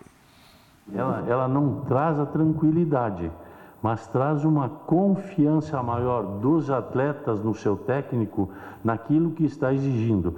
O Atlético tinha uma forma, por exemplo, de marcar a bola parada, que era marcação por zona. Eu não faço isso. E aí, isso já vem há dois, três anos. Mudar de um dia para o outro é difícil, mas mudamos. Te... Quem tem que assumir a responsabilidade de fazer isso sou eu e eles entenderem ou tentarem fazer e a gente tem que tem que saber que uma coisa ou outra ainda é com o tempo. É, eu acho que traz a confiança deles em mim e que eu posso cobrar deles algumas coisas ainda mais para que a gente tenha aquele tão esperado Atlético que todo mundo deseja. Assim está o grupo. Veja só. É, sete pontos o Libertar, sete pontos o Atlético. O último jogo do Atlético será em casa contra o Caracas e o Libertar vai enfrentar o Strongest também em casa. Né? Também, cara. Libertar em casa. É muito curioso, né? Esse, esse, os dois líderes com saldo negativo é. e o terceiro e o quarto com saldo. O, o terceiro, pelo menos. Por causa da goleada positivo. contra o Strongest. Exatamente. Mas é Deu a louca na Libertadores. Deu a louca na Libertadores. Mas é uma situação agora bem mais cômoda, realmente, a do Atlético, pegando o Caracas em casa na última rodada. Mas é, é um grupo que teve jogos muito equilibrados, né? Jogos de, de difícil prognóstico. É claro que a questão do The Strongest sempre você olha para né, o The Strongest ser um mais forte em casa e o outro bem mais fraco fora de casa, mas tirando isso, você, você teve jogos equilibrados. E o jogo de hoje mesmo, né, primeiro tempo, foi um primeiro tempo praticamente sem oportunidades, né, muito pouca criação. Enfim, vamos ver como o Filipão vai lidar com um elenco que é um elenco para mim com muito valor. Eu também acho. Do meio para frente, acho né? que investiu pesado nesse Exato. E, e, investiu pesado num elenco para criar muito, para jogar, para atacar. Tem muito jogador para você eh, eh, pressionar e você criar de diversas formas. Não é, não costuma ser o histórico do Filipão, não é desse tipo de jogo, mas, mas vamos ver, né? Acho que a gente precisa esperar, até porque o futebol brasileiro é bem imprevisível, às vezes, em relação a sucesso e, e fracasso de treinadores também. Foi muito sem nenhuma emoção mesmo o primeiro tempo, né, já? É. Agora começa o segundo tempo com esse gol maravilhoso do Coelho, maravilhoso que a gente acabou de ver aí. E não acho que era aquele, ah, ele foi cruzar, não. Ali ele olhou mesmo, queria fazer aquilo. E podia ter saído terceiro gol, né? Podia, aí podia já dar uma mudada no saldo. Né? É, exatamente. Porque aí foi a hora que o Libertar começou também a fazer uma pressão e chegou, foi em contra-ataque. Né? Foi um contra-ataque. Mas assim, mereceu ganhar, sempre teve na frente em todos os itens, mas levou uma pressãozinha ali de uns 10 minutos do final, que era natural. Mas teve uma chance. O Pablo, infelizmente, continua muito esforçado, corre, o Filipão também declarou, não, ele ainda vai voltar a ser, etc. O que era e tal, eu acredito também, mas está sem marcar gol, deve estar tá incomodado com isso. Aí essa, por exemplo, não é querendo, né? Isso aí ia ser um cruzamento, né? Ah lá, esse errou o cruzamento e a bola foi lá na trave por acaso. mas também não teve tanto perigo. O do, do, do Atlético, não. E o Atlético vai perder uma terceira oportunidade que, que já mudaria a história no saldo de gols. Um gol a mais ali, a história já, já ficaria diferente. Mas é. vejo o Atlético classificado, não vejo. Tem um outro peso, Filipão, né? Eu, eu ia perguntar exatamente é. isso. Assim, a figura do Filipão e toda a experiência que ele tem em Libertadores, quando a gente vai fazer pesquisas de jogos e tal, é, você entra lá em rankings. Ah, o cara com o maior número de vitórias entre os técnicos brasileiros. Tá lá o nome do Filipão na listinha na listinha curta. Ah, o cara com taças levantadas. Está lá o nome do Filipão entre os técnicos mais vitoriosos dos brasileiros. Ah, número de vitórias. Está lá o Filipão. Ele, não, ele só não está no número de eliminações é, antes. Porque ele sempre passa, ele sempre. Hum. E eu acho que ele dá um peso para o elenco, Paulo. É... Mesmo não sendo um, um técnico, é, assim, é, é, inegável que os olhares para o Felipão em anos recentes mudaram. Mudaram. Sim, é inegável. Isso é. Mudaram os olhares. Mas, se a gente olhar para o time e para o potencial do Atlético Paranaense, a campanha está errada. Algo ali não estava legal, né? o time pode render mais, deve render mais, tinha que ter rendido mais. E eu acho que o Filipão. Acho não, o Filipão de bobo não tem nada. Ele está cansado de saber disso também. E ele não vai promover grandes revoluções, mas ele vai atacar pontos que para ele são pontos mais é, que vão dar a resposta imediata. E ele vai trabalhar na confiança dos jogadores. Certamente ele vai trabalhar na confiança dos jogadores. É, eu acho que o Atlético pode fazer uma campanha. Eu não estou falando que o Atlético vai ser campeão, que vai ser finalista, nada disso. Mas acho que o Atlético vai se classificar e vai mudar essa de. a forma que vai ser visto. Vai ser visto de forma diferente. Não tem essa de tomar cinco. Cara. Não tem essa. Não. É, não. assim, é. Eu Fora acho que o Atlético realidade. vai ter mais respeito né, da competição, dos adversários. O Filipão dá isso, oferece isso. É, ele é um técnico que consegue organizar o sistema de marcação do jeito dele, jeito mais antigo, rapidamente, e isso não é uma coisa tão difícil de ser feita. Sabe organizar contra-ataques, costuma saber trabalhar a jogada aérea. A olhada que o Brasil tomou contra a Alemanha. Ele decidiu fazer tudo diferente do que ele fez a vida inteira ali, marcando alto tal, depois da vitória na Copa das Confederações contra a Espanha. O Brasil não fez isso a Copa do Mundo inteira de maneira correta. E aí a Alemanha tinha a melhor saída de jogo de todas as seleções. Então, aquilo era uma coisa. Dava para imaginar que aconteceria alguma coisa parecida, não exatamente aquilo, durante a competição. Só que o Filipão não vai fazer isso no Atlético Paranaense. O Paulo falava o olhar sobre o Filipão mudou. É, porque o futebol mudou e o Filipão não mudou. Só que o que ele faz, aí no arroz com feijão, ok. Não, é, não vai fazer nada revolucionário, não vai fazer um time com é, ofensividade incrível, com movimentações espetaculares. Mas dentro do que ele se propõe a fazer, ele conhece futebol. Eu acho que ele deve ter um peso ali sobre o elenco. É, é o terceiro técnico do Atlético no quinto mês da temporada. Se alguém que conseguisse resolver as coisas rapidamente para seguir adiante na Libertadores. Então, eu, penso como Marra. Passando pelo Caracas, ele ganha um pouquinho mais de tempo ali e consegue tocar uma temporada digna para o Atlético Paranaense. Não sei se vai aproveitar o potencial do elenco quando a gente fala da parte ofensiva, mas vai fazer o Atlético ser mais competitivo do que vinha sendo. Paulo, é que você já chamou a atenção ali do saldo e, e teve a chance clara de fazer e perdeu o terceiro gol. Se o Atlético ganha de três, estaria absolutamente igual em tudo. Número de gols sofridos, número de gols feitos e menos dois para os dois líderes, que aqui chama. Uhum. Mas iam ser todos os itens iguais. E aí, o que, que ia decidir? Acho que o Atlético ia ficar líder, não? com todos os itens iguais. Número de vitória, número de empate, número de derrota, saldo. Blá, blá, blá. É porque, ali, ó. É porque... Ele tomaria ia para menos dois, ele, ele, ficaria com menos dois, o outro com menos dois. Aí você vai para número de vitórias, é o mesmo número de vitórias. Se você fosse para é gols feitos, gols é. pro 6 e 6, é. porque tinha 5 e tinha 6. Confesso eu vou chamar a ajuda dos universitários. Não, a, a, a, a, questão, a questão do Atlético aí, que, que devia ter. Não, mas é porque podia ter saído líder, do lanterna para líder. É, agora é Era a lanterna diga, do né, grupo. Mauro, são, é, a rodada final permite aos dois líderes é, trabalharem com essa questão do saldo também. Sim, né? sim. Não estou dizendo que ah, o Atlético vai se meter... Se tivesse o saldo melhor, a gente podia jogar pelo empate se ele tivesse o saldo melhor que o Libertar. É. Porque ele poderia contar até com por exemplo, se, empate se, se, e empates. Isso. É. Sim, mas sim. é que eu acho que como é pouco provável, me parece pouco provável o Libertar não o vencer Strongest. o Strongest com o Libertar jogando em casa. Ah, muito possivelmente, com uma vitória do Atlético, essa diferença vai para o saldo. E o saldo ainda está para ser jogado, né? Porque, enfim, os dois times vão ter que é, é, vencer e tentar fazer saldo de olho no que o outro, do que o adversário está fazendo. É... E é uma coisa importante, né? Porque nesse caso nós não estamos falando de melhor campanha, segunda melhor campanha, terceira melhor campanha, nós estamos falando de primeiro e segundo. E isso tem um peso gigante, basta ver que muito provavelmente né, a gente vai ter para falar só dos brasileiros, mas a gente vai ter Flamengo, Palmeiras, Atlético na primeira colocação, muito provavelmente, e isso, isso evidentemente vai ser é, é, muito bom você ficar em primeiro e fugir desses times, por exemplo, nas oitavas de final. Ó, eu achei aqui saldo de gols número um, maior número de gols marcados número dois Maior número de gols marcados como visitante. Aí a gente teria que olhar aí, porque... Isso, esse... aliás, isso é estranho, né? Depois de você tirar o gol, o gol fora de casa do mata-mata. Como... E por fim, o ranking da Comebol, quarto, quarto e último. É. é, nesse caso, é, nesse caso, o Atlético acho que não, não seria primeiro, porque só hoje seriam três em casa, e o que vale mais é fora de casa, né? Exatamente. Mas enfim, não, mas ficou interessante. Calma, Mar. Não, você não tem nada contra ranking, tá, mas ranking como critério de classificação. Não, mas não fui eu que decidi. já foi cartão amarelo. Você prefere a moeda? Você prefere a você prefere moedinha? Ranking, então, você prefere sorteio ou ranking? Moedinha ou oh, ranking? ranking? Eu, achei, eu, prefere eu, ranking. eu achei que seu confronto Cartões direto. ou ranking? É confronto. Se... Também seria o primeiro critério, tudo, vai. É, pois é. é. Bom, mas assim, o Felipão Sim. é capaz de trazer...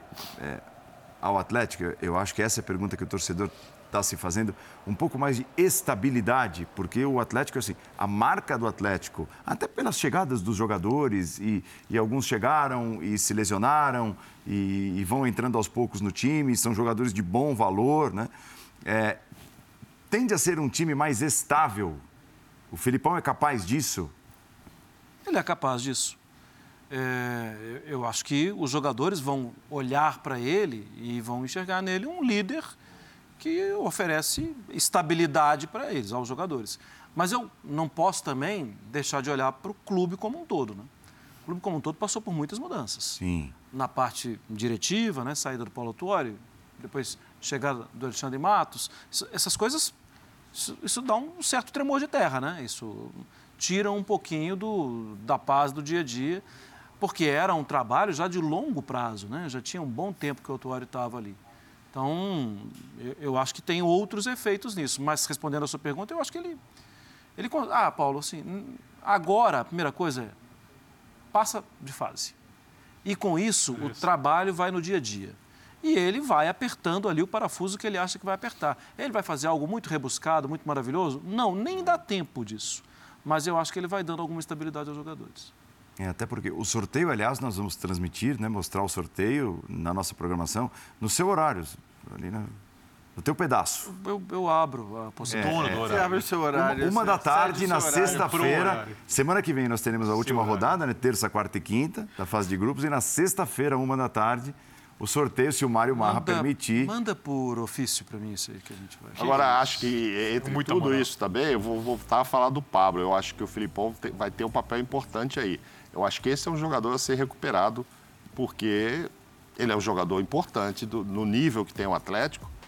Ele fez quatro gols em 15 jogos esse ano, é pouco para o que ele para o que o Atlético quer dele como artilheiro, e ele não está conseguindo ser, mas acho que passando de fase dá tempo, dentro disso que vocês estão falando, ah, vamos com calma e tal, dá tempo inclusive do Pablo voltar a ser um pouco mais Pablo, aquele lá do Atlético. Ele perdeu gols agora nos últimos jogos, de novo, aí ficou lembrando aquela história do São Paulo. Puxa, perdia muitos gols, é muito ruim. E não era a história, não é a história que ele escreveu lá atrás com Mas o Atlético Paranaense. Dele, né? Hein? Da carreira dele é mais ou menos essa média. E eu acho que tem uma dificuldade pro Filipão, essa para mim é a maior delas. Eu não me lembro de time do Filipão sem um centroavante tradicional de área, bom na jogada aérea, né, vencedor. E ele não tem esse jogador no Atlético, né? Pablo não é esse jogador. Não. É. Wagner Mancini falou o técnico do América depois do empate 2 a 2. O América fez 2 a 0 no primeiro tempo, levou 2 a 2 no primeiro tempo.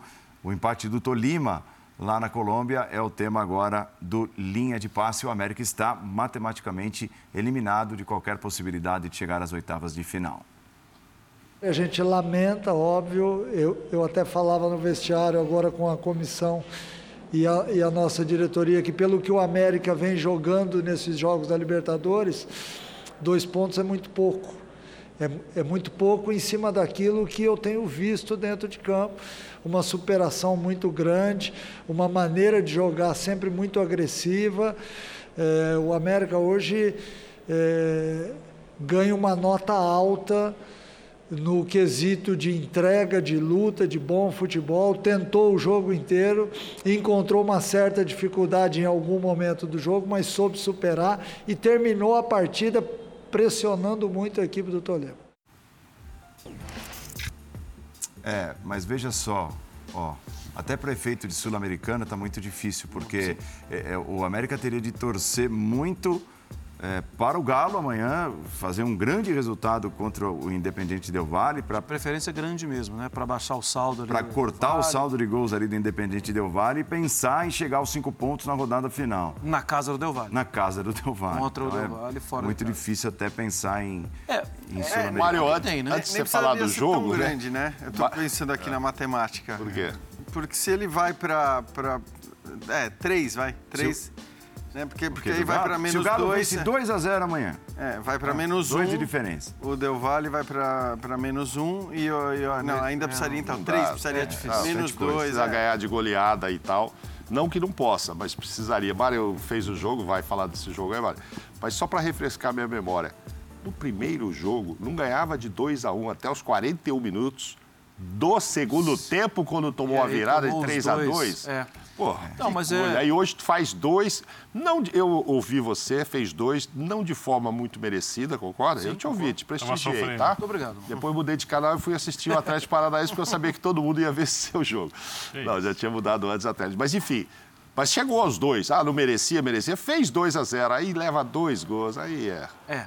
E tinha acontecido em casa isso, né? Segurou até os 41 e finalzinho tomou dois gols de virada. É, isso é uma característica do atual América. Eu acho que é, o time, o clube como um todo, vive um momento maravilhoso, né?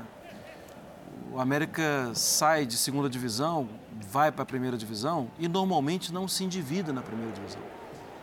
O clube tem um planejamento para gastar o que tem para gastar, sem fazer loucura. Porque a loucura ela, se o time cair, se o clube cair, a loucura impede que ele volte. Ele vai ficar um bom tempo lá embaixo. E o América tem trabalhado isso com muita é, seriedade. Só que, de repente, está, está numa Libertadores. Hum. Sai de duas prés, de duas fases anteriores, daquele jeito que saiu. Sim. Então, assim, chega muito perto do, do ápice, né? De estar tá vivendo um êxtase super legal. Mas não é a realidade. A realidade é a realidade dura, é do trabalho, do dia a dia, é de muitas vezes jogar com a linha baixa mesmo. Sim. E hoje, bom, o Tolima dificilmente toma gol em casa. Tomou dois no primeiro tempo, tomou dois com velocidade. O Tolima estava disputando hoje a liderança do grupo. Tem um bom time o Tolima. E Sim. o jogo no ambiente quente, Sim. torcida, E o América foi bastante maduro dentro do possível. Só que eu acho também aí que tem a situação do treinador, né? Era um time que a Luiz Boi Bandido tinha que voltar para marcar, Felipe Azevedo tinha que voltar para marcar, Índio Ramírez, que não tem essa característica, e ficou o Lucas Cal ali louco, tentando segurar, fechar vazamento de todos os lados possíveis, né? E o time adversário chegava. E eu acho que o Mancini demorou a mexer, demorou a fazer alguma coisa. E nem precisava ser uma mexida estratégica maravilhosa, bastava tirar um dos três zagueiros, adiantar um dos três zagueiros, como ele fez com o Éder, só que o preço disso foi, estava 2 a 0 e terminou 2 a 2 Eu acho que o torcedor não deve estar bravo hoje, mas entende o que está acontecendo. É, mas ao contrário de alguns jogos do América, porque eu entendo a fala do Mancini quando aplicada para a fase inteira de, de, grupos da Libertadores. De fato, o América teve jogos em que não conseguiu o resultado que até mereceu. E não estou nem falando. O Galo, que leva no Sim, fim, né? Gol... Então, um gol irregular. É, ali, ali tem a questão do gol irregular. Embora, como volume de jogo, né, o Atlético tenha jogado Sim. o suficiente para empatar Natural. e até virar e tudo mais. Né? Mas contra o próprio Tolima, quando jogou em casa, enfim, acho que você tem, você tem partidas do América em que ele jogou mais. É, para ter mais pontos do que tem nesse momento esses dois pontos. Mas na partida de hoje, convenhamos, né, Marra? Sim. Faz 2 a 0 tomando uma pressão absurda. O Tolima, desde o começo, pressionando muito, criando um caminhão de chances. O primeiro tempo foi. Ah, você terminar o primeiro tempo 2 a 2 por mais que tenha sido doído e duro. Bom resultado. Foi um bom resultado pelo volume, pelo Sim. que os dois times criaram. A impressão é que até virada, né? É. é Quem tá é, vendo o jogo. Exatamente. Mas é porque aí no segundo tempo, de fato, o América melhorou bastante. Aí foi um jogo equilibrado mesmo na segunda etapa e, como disse o Mancini. Ainda teve essa chance. No né? final ainda teve Só uma curiosidade, Marra. O lance do, do gol de pênalti do América, do segundo gol, o puxão na camisa. Você achou que era lance por expulsão, porque Sim. não tinha disputa de bola? É, não tinha bola envolvida ali. Então eu fiquei com essa impressão também. E o Simon falou sobre isso na, na transmissão. E o gol também, o primeiro gol do Plata, parecia que estava adiantado também. Porque quando sai o passe, é, é, o Rangel não toca na bola. O Rangel, se ele tocasse na bola, ele seria um segundo lance. Ele não toca na bola, a bola vai direto. Então, do passe até o Plata, o Plata estava adiantado. O Maidana estava pertinho, mas ele estava adiantado e ele faz o gol. Então, América... 2 a 0 é, aliás, um adversário o... jogador a menos. É, é. é o América pode, realmente, o América, né, olhando também para o jogo contra o Galo, tal, o América pode lamentar muito o fato de você não ter o VAR nessa Sim. fase de grupos, porque ali, né, nessas. Uhum nos dois jogos, pelo menos, o América tem muito, muito para se queixar. E eu, quando vejo esse campo aí, eu me lembro também, com tristeza, que foi o último jogo de Ronaldo no futebol brasileiro que depois do jogo do Tolima ele resolveu se aposentar quando o Corinthians não, é verdade. não se classificou. Ele jogou aí pela última vez, aí se despediu, porque o Tolima eliminou o Corinthians e ele achou que já estava na hora e tal. Então, a última partida mesmo oficial como jogador foi nesse campo aí. Agora, é muito curioso pensar em Libertadores, que a Colômbia não coloca um, um time é, além da fase dos, dos, de grupos desde 2018 os times colombianos têm parado na fase de grupos. Todos 2018 eles? foi o último, foi o Atlético Nacional. De lá para cá, os outros todos tentam e não passam. Teve o Júnior de Barranquilha, teve o DIN, né? teve Santa Fé, teve Milionários, teve o Atlético Nacional, mas o América de Cali, ninguém consegue passar. E a seleção fora do Mundial? Bom, é, amanhã, às sete da noite, sete da noite, exatamente às sete da noite, ao vivo, aqui na ESPN, o Galo, o outro jogo deste grupo, o Galo estará em campo, vai enfrentar o Independiente Del Vale. Vencendo o jogo amanhã, fica com uma mão na primeira posição, Sim. né? Depois do empate hoje do Tolima. Aí ele vai precisar, sem olhar para saldo, só, só para os pontos, ele vai precisar, na semana que vem, também transmissão nossa, de um pontinho contra o Tolima em casa para ser o primeiro. É, né? tem problemas, né? É, tem pouquíssimos jogadores de ataque. Primeiro que já vendeu o Savarino e já saiu de Lamborreiro, jogadores que estavam jogando na Libertadores. E Lamborreiro jogou contra o Tolima, como titular, por exemplo. É, perdeu o Keno. Não tem o Vargas. Tem o Ademir. O Ademir com o Hulk. E sem o Everson. É, o Rafael é um goleiro confiável. Né? O Rafael é, foi reserva do Cruzeiro por muitos anos. Disputou Libertadores pelo Cruzeiro. É reserva do Everson há algum tempo, é um goleiro confiável, mas não joga, né? Dificilmente joga. Então tem, tem alguns problemas. Não chega a dar cabelo branco, Paulo, não chega a dar uma inquietação. Porque a, a demonstração do Atlético nos últimos jogos do brasileiro foi, foi de mais empenho, de opa, uh, entendemos o golpe, não dá para perder, não dá para bobear. Só que para amanhã o Turco tem problemas de velocidade no ataque. Exato. Então, vamos ver como é que ele vai resolver. Olha, nós vamos para o intervalo, mas antes vamos apresentar gols desta. Hoje é o quê? Quarta, né? Desta quarta-feira. É, Sul-Americana. É já, né? É, quarta-feira, mas na verdade é quinta. É. Começou, começou na. Só quando acordar vir na quarta-feira. O Cuiabá derrotou fora de casa o River Plate é, o River Plate. Não, o do Uruguai. Né? o outro joga amanhã às nove da noite na ESPN 4 contra o Colo-Colo. Você vai ver ao vivo na ESPN 4 e no Star Plus. O Cuiabá chegou a seis pontos. O grupo tem o Racing com 12 pontos na primeira posição. O Cuiabá não tem mais chance de se classificar, porque, lembrando, na Copa Sul-Americana, só o primeiro colocado de cada grupo se classifica. A vitória do Cuiabá por 2 a 1 jogando no Uruguai contra o River. Coisa não tá não tá legal lá no Cuiabá, né? Saiu o pintado não faz muito tempo. Né? Aí a decisão da UEFA Europa League, que foi para os pênaltis. O Rangers fez 1 a 0 no Eintracht Frankfurt.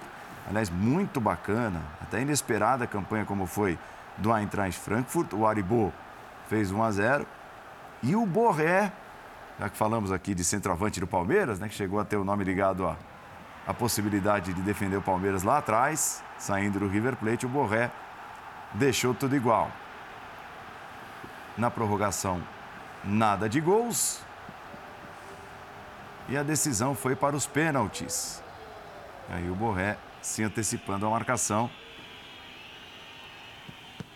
Ao erro na batida de Aaron Ramsey, aquele famoso, jogou no Arsenal, na Juventus, galês.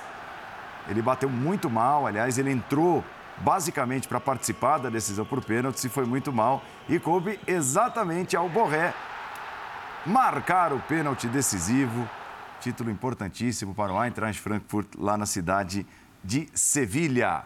Vamos ao intervalo, já voltaremos para o desfecho do Linha de Passe. Lembrando que ainda hoje, ainda hoje, ou já hoje, está começando agora dia, tem Sport Center. Até já. Ó, voltamos com a façanha do Santos. O goleiro estava ali dentro da área e o garotão Lucas Barbosa, repare no relógio, hein? Olha a festa. 56 minutos do segundo tempo. A vitória, essa festa é pelo seguinte: a vitória coloca o Santos na primeira posição, o gol do Lucas Barbosa.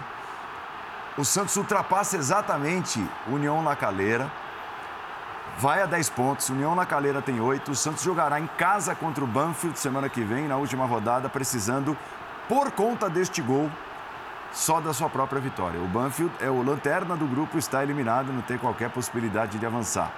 Então, olha o tamanho do valor esse filme aqui. Um abraço do Bustos, do Goulart. Quase quebrou o Bustos. Bem legal a comemoração, né? Dá demais. E, e, essa identificação que tem o Santos com seus garotos, e um garoto decidir um jogo assim importante e tal, é, vale muito. Gente, valeu. Valeu. Valeu muito. Abraço. Mauro. Obrigado, obrigado, valeu. Vitor Birner. Saúde e paz a todos, uma ótima quinta-feira. Jean Oddi. Valeu, abraço. Mário Marra, volte um sempre. Prazer. Prazer foi todo seu. Venha mais. Ó, Sport Center na sequência. Nossa programação ao vivo segue viva. Veja só, inclusive com direito ao pós-jogo do Fortaleza. Fortaleza está jogando a vida na Libertadores. 27 minutos do segundo tempo, está vencendo o Alianza Lima fora de casa por 1 a 0, mantendo a chance de classificação às oitavas de final se vencer este jogo. Então vai ter o pós-jogo também no Capricho, dentro do Sport Center de Aliança Lima e Fortaleza. Atenção, torcedor do Leão. E amanhã, ou logo mais, né, nesta quinta-feira, uma nova edição do Linha de Passe às 11h30. Tchau. Abraço.